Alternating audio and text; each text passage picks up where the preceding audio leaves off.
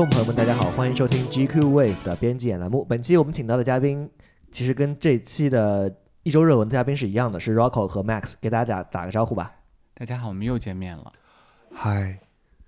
，Max 你有必要，这样吗。呃，其实这期编辑眼，我们我们三个主要想谈一谈 GQ 从半年多前开始做的一些视频产品，然后包括我 Max 和 Rocco 在内，我们三个人其实是主要是这些视频产品的孵化者和主要的操作者。哎，所以这个背后有很多的故事和花絮可以跟大家分享。那我们现在先就是简单罗列一下，我们 GQ 现在有多少的视频产品的分支呢？呃，就其实我们那个视频的项目呢，其实现在来说，呃，已经是已经有几个系列了。我相信很多呃很多我们的读者或者我们的观众都应该对我们的呃很多呃视频系列的名字，其实相对来说是有一点搞不拎不清、搞不清的，就感觉诶怎么那么多数字，怎么那么多支线？今天我们首先在这边就跟大家解释一下，这到底是诶哪一个线都是在做一些什么样的视频尝试？对对对对，我觉得首先大家比较熟知的应该是叫做 GQ 五十问的这个栏目吧。对，它基本上可以说是我们 GQ 第一个成系列的视频线，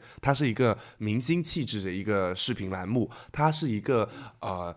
一一刀不剪的，然后是一个采访的栏目。顾名思义，GQ 五十就是要问这些明星五十个问题，从头到尾一刀都不剪。对，exactly 五十个问题，大家可以数一下每对，然后其实我们不需要，然后这个我们做这这个尝试的原因，就是其实我们看过太多的明星访谈了，那我们来做一个哎一刀不剪的，就是能呈现出明星最自然、最真实的一个状态的一个对呃。可能是一些有一些是搞笑的小问题啊，或者是有一些深刻的问题，看看明星在这个呃他们的应急能力、他们的应变能力怎么样。而且呃，这个 GQ 五十问的场景的选择也是非常有呃意思的。像我们第呃第一期的 GQ 五十问在晨昏是在那个呃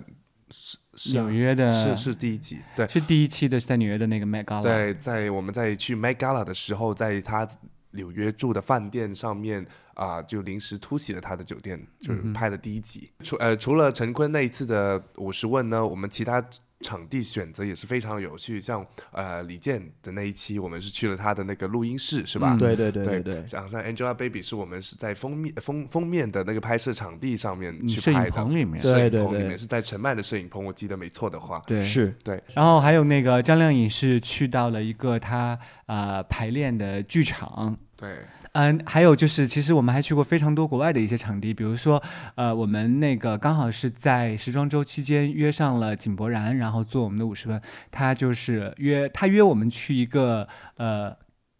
就是巴黎街头的一个咖啡店，也是非常非常的巧合的，是那个巴黎的街边，那个咖啡店呢非常很僻静，人很少，但是又非常有法式风情。然后我们在那边就做了一个非常愉快的一个访谈。我记得我那一次为什么我最喜欢呃那一次的拍摄，因为我在片片尾的时候啊、我跟那个井柏然碰杯，因为当时我是我长长长进的时候碰杯的时候，我就当下真的是干了一杯香槟，对哇哦，呀、然后立刻就醉了那个。下午我就真那的是个我们一直记得，就是 Max 的那个脸是红了大概三十六个小时。对对对，其实我们在很多的那个拍摄中都会跟明星有这样的互动，比如说是的喝酒、喝水、吃东西，但就很多情况下我们真的把那些东西吃下去了。是的，对啊，之前那次在拍李易峰的时候，Max 也是作为呃长进者，也是吃了很多个马卡龙。对对对，我们是一直在吃，一直有些时候我还会递在旁边负责提问的小虎，呃，就是呃，也给我分享一个。对我也是直接递给你帮忙帮忙吃掉了。然后还有你应该在米兰也有操作过啊，伦敦。上一次伦敦男装周的时候，吴亦凡还跟我们在呃摄政街约了逛街，我们还给他妈妈买一条围巾。感觉背后也是很多故事，我们去过很多很多地方，都挺有意思的一些场景的。包括米兰啊、我们还尝试呃，我们还去过一个非常印象深刻的一个拍摄地点，就是当时我们刚好在伦敦时装周嘛，我们想约那个廖凡做一个五十问的采访，他就提议说呢，要不然我们就碰面在那个呃。Downhill House 里面吧，一个非常有呃英英伦风情特对，色的一那个房子本来是威斯敏斯特公爵的府邸啊，对啊，然后我们就在里面跟他一边采访一边进行了很多有意思的交流，包括看他怎么剃胡子，也都是一些非常有有趣的经历。对，我记得那一次的拍摄特别好玩的一件，就是当时我们包括我们呃拍五十问的小团队，当时 Worko 还没有在嘛，嗯，然后包包括我，还有肖虎，还有自强，经常来播客做呃嘉宾的一位编辑，然后呢还有其他包括崔丹，还有我们的李典啊、Anson 等等各位都穿的非常人模人样。当然我们是 GQ 的杂志编辑嘛，大家可能读者可能会 assume 我们每天都会穿的非常的 GQ，非常的 chic 的去上班，但其实我们也是普通的呃人，所以其实我们上班的时候也是非非常的 casual，非常的就是因因因地制宜嘛。主要办公室太热了。对，也是。然后当但是天但是不不可否认，很多编辑 casual 的时候看起来也是非常的时髦。呃，当然当然，然后但是当天我们因为可能是会比较尊重那个地方，因为毕竟是比较庄重的一个地方，我们每个人都穿的非常的好看。然后当下我我记得我走那个旋转楼梯上楼的时候，第一眼看到我们满屋子 GQ 编辑穿的都非常的好看的时候，我当时就觉得啊，呃，就这个 GQ 五十是我们第一个呃真正成成规模的一个视频项目，然后接下来我们也会继续做，我们希望能够带到更多的惊喜给大家，然后在场地啊呃采访对象的选择上呢，甚至拍摄方式对都会有更多的惊喜给大家。是的，那其实我们拍了那么多次 GQ 五十的明星访谈，我相信大家心中印象都有彼此，就都有各自心中就是印象最深刻的一次 GQ 五十，对吧？对啊，对对对，我先说一下我的吧。其实我印象最深刻的一次拍摄就是啊杨洋，啊，对，你怎么知道？然后就是当时因为杨洋刚参加完一档那个国内的旅游真人秀节目，啊然后诶，他当时已经开始收获了越来越多的粉丝，我们就觉得诶，年轻人的偶像是什么样子的，我们去看一下。真的是百闻不如一见，因为我们去采访他的时候，没想到他的声音居然是如此的浑厚。而是吗？就是因为那次刚好是我不在现场做采访者，对你找了一个你，就是你找了一个你播音主持系的同同学，对对对，他现在也是一个记者，也是记者嘛？对对对他的采访功力也是非常深厚，他的采访的声音也是非常的浑厚，所以两个人的声音就是有点交相辉映，在现场我们当时觉得也是挺精彩的。两个人的声音就是很棒，但我觉得你说百闻不如见，就是百闻不如亲耳闻，对，百闻不如亲耳闻，就是觉得声音真的是很有磁性，所以呃，一个小鲜肉是如何突围的呢？呃，我觉得靠声音就可以。对，而且回答问题也是挺有趣的。那当时我镜头很奇怪，就是他为什么会为什么会有些镜头贴着他特别近啊？他他好像是主动要求，就是说你可以靠近一点，靠近一点。我觉得他真的没有在怕镜头，就是有跟镜头主动互动的那种。非常积极的主动互动。OK 我觉得镜头感还是挺好的啦，非常好啊，嗯很会很会知道哪一哪一个东西需要展露在镜头前面。那 Max，你那个印象最深刻的一次 GQ 五十问采访是哪一次啊？哦、其实我。呃，对上一次在伦敦男装周刚刚提到的吴亦凡那一次拍摄还挺挺震撼的。就为什么说震撼呢？因为我们当时逛街，在那个呃 Burberry 的旗舰店逛了一圈出来，发现满外面全部满满都是粉丝，就围着一圈。我们当时我也觉得惊讶的时候，是因为嗯，我们拍了这么几分钟嘛，也也没有觉得外面有粉丝，他们的粉丝因为知道我们在那边拍摄，其实非常的乖，非常安静，在那边就等着呃这些偶像就完成工作，其实也是一个挺有趣的一个现象，因为果然就是现在年轻一辈艺人，他们的粉丝素质好像也挺高的。那年纪稍微大一点的艺人呢？稍微资深一点的，包括我们也是这一次男装周，呃，我们在米兰的时候，我们跟李晨也又逛了一次街。当然，我们就是非常的 cliche 的一般编辑，不买衣服，到欧洲不买衣服就买什么对啊，肯定要买啊，对，所以他们又又约在服装店了，对吧？对对对对对，当时我扛了扛扛了相机，还没开始拍的时候啊，就是毕竟一个非常有经验的一个演员，对啊，演过那么多戏，对他们，他可能就就马上给我们一些指导，就是说啊，你可能可以这么拍，你应该要这么拍，因为他拍过非常多类似的东西。他肯定接受过无数次的采访啊。对对对对，我还挺佩服他的，因为他就是像真人跟电视上看到是一模一样的，就是啊，非常的、本色演出哈。，对，非常可爱，对，这个啊，我记得就是我们之前就是有一次呃 Multi 年年度人物的拍摄的时候，他也对我们提出了一些拍摄上的那个建议。啦。对，感觉他是一个镜头感也是非常强的一个，他知道哪个哪个镜头拍摄最好看。是是是是，我觉得哎，这个还是蛮好的，我们也受益匪浅。对对对。小虎呢，有有什么特别的印象吗？对于五十问的拍摄？呃，我觉得令我比较印象深刻的可能是陈奕迅的那次采访。其实他也是我们早期采访的一批明星中的其中一个。我记得那个视频非常的长，比一般的 GQ 二五十视频十二分钟，就长错的话对对对对其实对对就是从我们一般都是五到七分钟嘛。从呈现上来看，其实那个东西其实是我们一个比较车祸现场的一次一次采访，但是其实我收获了很多意料之外的东西，因为陈嗯、因为我本身是那个陈奕迅的粉丝嘛，然后就非常的受触动的一点就是他在我的面前就唱歌给我们听了，还唱了两首，次，对对一首是李荣浩，一首是自己的，一头一尾，在整个视频里面后来我们在采访李荣浩的时候，还让李荣浩反评唱价了一下，对对，评价了一下他的歌，还唱了一下陈奕迅的歌，对不对？是是是，对对对对对。然后就陈奕迅他这个人，我就是我可能是第一次这么近距离接触他，然后我可能能够从他的状态中理解他的一些自己的一些个人做派，或者说他的一些作品。他是那天可能是真的非常累了，在他的酒店酒店房间里。他是呈现出一种在非常累的状态下的一种非常嗨的状态，但是他相当敬业，我记得你当时 Max，你当时好像还用粤语跟他，对，因 为你是对广州人对嘛广州人，所以我就想说我在粤语文化长大，他也是一个我们非常就对我影响非常大的一个歌手啦，一个流行文化的 icon。啊然后我就想说，哎，那我我要不就是套个近乎吧，用粤语跟他讲话。结果没想到，因为我在来北京，当时已经来了差不多一年多了吧，嗯差不多吧，粤语都说不好粤语都有点了说不好了，普通话也说不好，而且你还强制说儿化音，强制自己。Yeah, right。然后，anyway，就是啊、当时我就跟他用粤语，就是先说了几句，没想到第一个词就呃就走音了。然后陈奕迅看到我就是很不忍心说啊，其实我的普通话还挺准的，你就你就跟我说普通话吧。当时就非常的糗。对啊，也是感觉也是 trying too hard。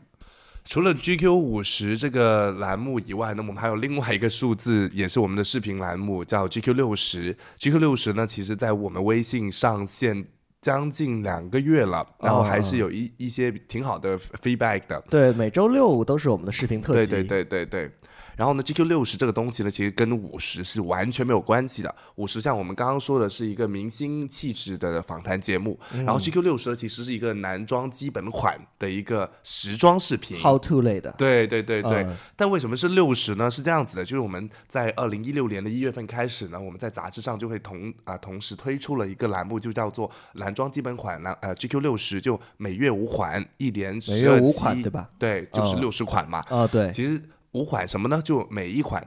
就是都是啊，五五款就是代表是什么呢？就是每呃每一个月会给你推荐五五个当季的单品，然后每个单品呢，它会时装编辑会啊、呃给你们搭出一个非常基本款，就非常 accessible，就是你自己随便都可以跟着搭的一个造型，让你去跟着学，非常的有教学意义。就是说它，嗯，我理解，就是嗯我看这几期下来，因为我本身不是时装编辑，或者说对时装的一些品牌了解也不是特别多，嗯，然后我平时我觉得我自己搭衣服的 sense 是非常差的，然后对是的。剪进去这个，异口同声的很好，没有 rehearsal 的啊。对，所以其实这个视频对我的帮助其实是非常大的，它教告诉嗯我是如何把一些基本款穿好。其实我觉得这是目前我们的就中国中国男性最缺的一个东西吧。嗯，中国男性缺的很多东西，但是其中一个，其实你可以先把衣服穿好，对啊，慢慢一个慢先把慢调整的过程，这也我觉得这也是一个 GQ 的一个嗯，怎么说呢？说一直以来的一个理念，一个理念吧。对。那我们之后还会有哪些基本款会告诉大家应该如何穿搭呢？啊，其实我们呃就前两天才决定要拍后几个月的一个呃的呃 GQ 六十嘛，后呃我接下来就是夏天了嘛，时装编辑一定会给你推荐的一个东西就是白 T 恤，有些时候、啊对，白 T 恤每个人都会有，但是 你要很难穿好看，对对，或者说很多穿的不一样。是就款式的挑选，还有那个款式的质感，每个材质不同，也是有不同的一个搭配的方式。但是 GQ 呢，它没有弄这么复杂，可能就是给你挑一件好看或者说材质 OK 的一个 T 恤，甚至你可以在优衣库也能买得到。但是它能把你搭成搭成三个不同的造型就是那，formal 种的、正式的、穿西装的、GQ 的。对，我觉得这种 affordable fashion 就是对可以对对，价格 OK 的，可以承受的一个时尚，是我们觉得挺好的一个东西。对，Oracle 说的对，就是这个栏目的精神其实就是在于说，嗯。随街都可以买得到的，其实你也可以穿的很好看，不是说对，你要想要看起来很好看，不一定要花很多钱，对对关键要有一个好的 sense。对，路上穿的好看的不都，呃路上穿的好看的男人都不都是都是 gay，然后只是可能你没有那个 sense，跟还有没有看 GQ。Anyway，就是刚刚讲到了嘛，白 T 恤除了大家像西装这样子这么 surprisingly fit 的一个东西来说，还有一些非常常规的，比如说是 casual 的 look，就呃白 T 恤加牛仔裤，怎么可以把它穿的有质感？怎么把它穿 GQ，甚至是海滩度假风之类的都可以搭，其实非常有实用性的一个。就是你生活当中的各个场景，然后都给你做一个很好的一个搭配和指导教学。或者说给你搭一个非常好看的 look，然后详细解说为什么怎么可以搭到从一件白 T 恤搭到那样子的 look。对，这就是授人鱼，然后慢慢的就授人人以鱼不如授人以渔。对啊，就是那个意思了。对对对对对，哎，那除了就是卖点，就是教如何大家如何搭搭配之外，其实我听说那个配音其实也很是的，是的，我们专门呃 GQ 六十这个栏目呢，我们专门请了一个非常非常著名、人美声优的一个 DJ，然后叫做麦麦麦麦麦麦同同学，六个麦 一共六个，一共六个。六个麦，大家一定要记住。大家可以在微博上搜一下那个麦同学的微博，不不用了，相信大家应该很多听那个广播都应该非常啊熟知他的大名了。对，就他他的配音为我们的这个视频还是增色不少的。最近上线，其实我们在上一期跟啊肖虎录播客的时候也有提到，就前前两啊个星期，前三个前三个星期的时候，刚上线的一个新栏目叫 GQ Grooming。这个 GQ Grooming 呢，其实也是类似时装这样子的啊啊美妆不是美妆啦，就是呃男士理容的一些基础的知识教学。我们的 slogan 是 难道要我们异口同声的说出来吗也？不用，就是一分钟解决男男士士的面子面子问问题。哎，我那个又要替读者问一个问题，就是 grooming 这个到底是指什么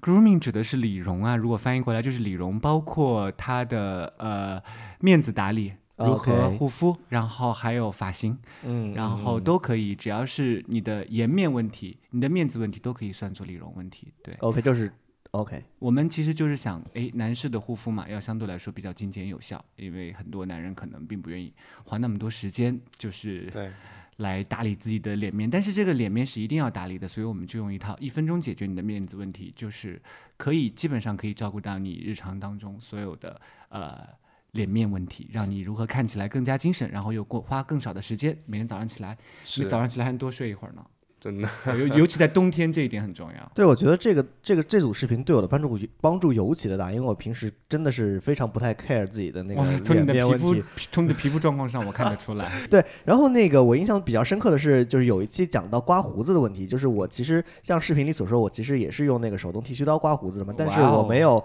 嗯，就是我是。逆着那个胡须生长的方向刮的，一直。然后我看了那个视频之后，才意识到，哦，我这我这么做一直都是错的。其实也是会导致我经常那个嘴唇上唇长痘痘的原因之一，就是因为我逆着刮。就是你的导致你毛发内生长，对对对长对对对对长痘，痘，原来是这个意思。是是嗯是是是，所以这也是我们通过这一组视频想要达到的目的嘛，就是一些基本的小常识，可能很多男性在日常护肤的过程当中忽略了。那接下来我们也会继续做呃 GQ Grooming 的第二季。期，嗯而且讲到这个 grooming，除了那个内容非常多干货以外呢，我们在形式上也是做了一些小尝试。我们就非常啊、因为男士理容嘛，有很多人可能一听到哦，我为什么要管化妆、BB 霜、剃须？但是我们就偏偏把它做的非常的轻松好玩，然后呢，把那个步骤感突出来，然后呢，就是我们用手，哎，反正因为你做所有的理容都需要用到你这双手嘛，我们就用简单的手势告诉你什么才是正确的，哎，用手的方式。会有一些错误的示范，但是肯定啊，也有正确的教学了，对就也是非常可爱的示范了。对 Anyway，这是我们最近的第二个尝试了，嗯是视频呃系列的第三条。哎，那个我看到我们四月份最新的一期的呃封面是胡歌嘛。此外，我发现就是呃，因为这个视频我没有参与制作，然后我发现哎。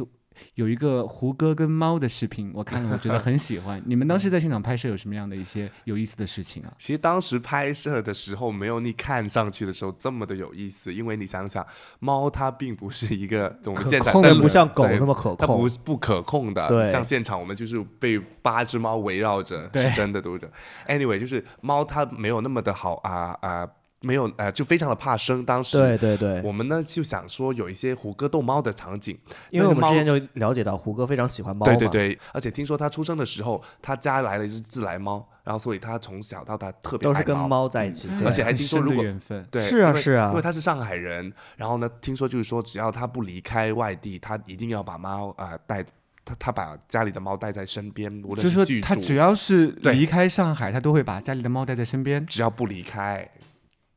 哦呀，对对对对，就就反正就要不离身，就如果不在家睡觉的话。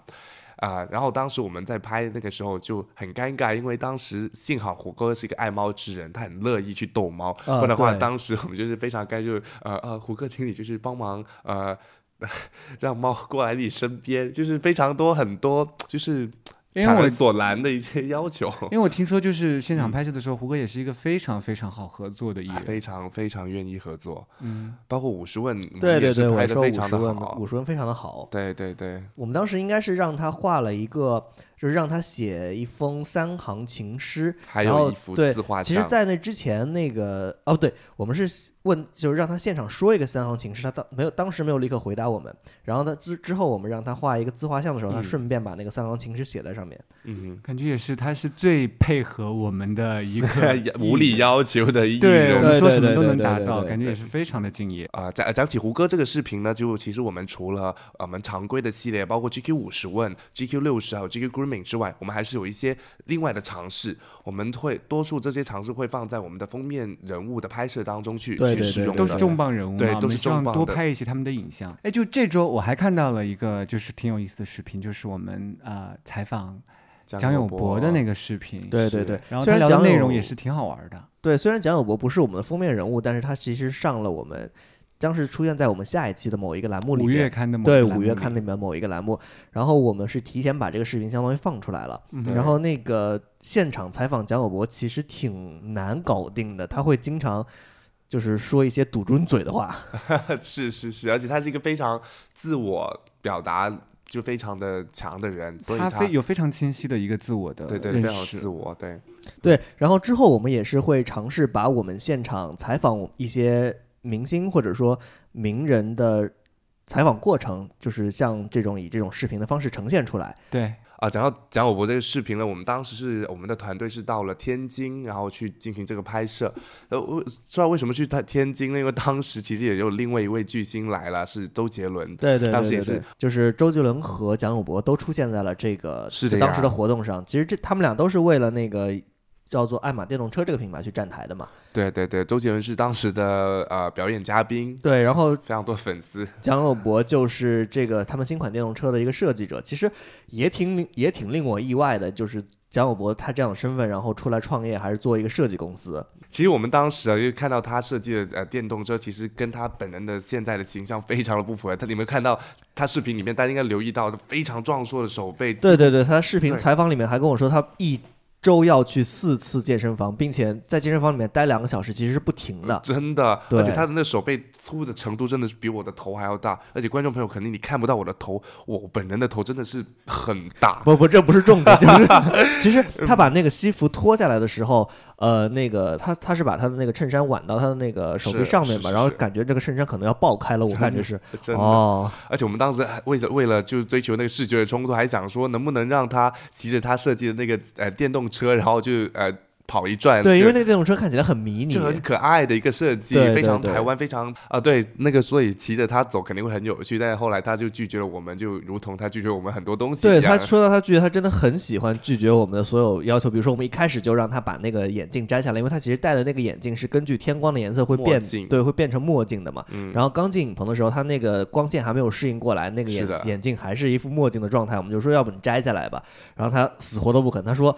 他的原话我记得是，就是全世界所有的摄影师都已经尝试过类似的想法了，但是都没有成功。我不相信你会是下一个。对的呀。然后呃，他为什么不不不愿意来着？哦，对，我后来问他，他说，因为他他的女儿要求他戴着眼镜，不然他的女儿觉得他不戴眼镜的样子特别的凶。呃，后来我也就从从采访中了解到，他是一个非常爱女儿的对爱女儿的人，对对对对，这一他点是非常可爱的。是是是，他就是纵使自己创业，每天可能睡不到五个小时，但是也坚持不加班，每天都要下班回家陪自己的儿子和女儿。然后这次来天津参加这个活动，是他第一次没有回家，就是没有回家过夜陪儿子女儿。是哦，这我倒没有留意到这个细节。对对对，我觉得他还是挺拼的吧。是目前这个状态。其实我们现在 GQ 的那个视频线索真的非常的多，就是从五十到六十到 grooming，然后再到我们的明星的封面视频，然后之后我们其实还是会有更多的计划来做更多的视频，然后要不我们先预告或者卖个关子，我们之后会有哪些东西会将会呈现给大家？OK，就是刚刚说到几个视频系列嘛，GQ 五十问这个明星的访谈节目肯定会一直做下去的。我们一直在想说怎么样找到新的惊喜，包括我们的拍摄方式，包括我们的拍摄场地，还有拍摄的明星，我们都想要说绞尽脑汁怎么把它做得更好。这个栏目，这个是明星的栏目嘛。然后之后我们呃，我们还谈到了 GQ 六十关于时装基本款的东西，这个东西肯定会一直做下去，做一年，起起码要到六十款之后才能结束吧。但我们其实也在啊、筹备着其他更进阶一点的时装饰品的系列，但是就是说会有更加除了基本款之外的是的东西，吗是的是的哦，那还挺期待的。个可能就要继续密切关注我们 GQ Video 的一个呃呃更新了，跟推进了。对对对，然后呢，还有关于美容视频，其实美容视频啊、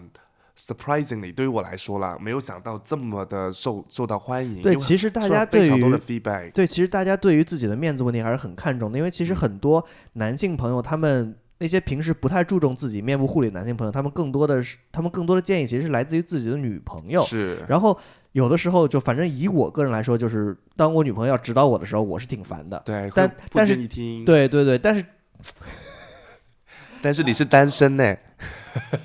我总有前女友吧。，that I know of。但是但是这个视频，我觉得就是最能够让人接受的一点，其实就是它特别短，一分钟之内就能解决你的面子问题。是的然后就很多人就愿意接受这一个非常简短的一个 how to。而且是一个男士的声音，男性杂志的声音告告诉你就要怎么做。然后，但当然这个也会继继续做下去了。然后，其实我们可以稍微透露一下，就我们第二季的拍摄也是在呃最近进行之中进行嗯之中。其实。呃，里面会有大量关于发型问题的一个呃建议跟那个啊、哎，这也是我很关注的领域。哎，对，所以大家可以继续一分钟真的做得完吗？但看看看吧。啊，刚刚说到了嘛，GQ 男生呃，GQ 男人就是穿好衣服，打理好面面面子再出门。那究竟出门之后要干什么呢？可以干什么呢？那其实也是我们视频项目会继续做的事情。究竟、啊对，所以其实我们一直会填充更多更多关于 GQ 男人的气质的东西。但希望如果觉得我们视频做的还 OK 的，或者说啊、嗯对我们 GQ 还有另外新的期待的，然后可以继续关注我们的 GQ Video。OK，那以上就是本期 GQ Wave 编辑演的全部内容了。很感谢这次请到了 Rocco 和 Max 来跟我们聊一聊我们现在 GQ 所有的视频线的产品的一些内容。很期待下一次再一起聊一下我们的八卦，因为 对感觉就是很多事情都还没有说完呢。真的呃如果下次还有更多的料哦。对对 OK，那我们下次再见。OK，拜拜。拜拜。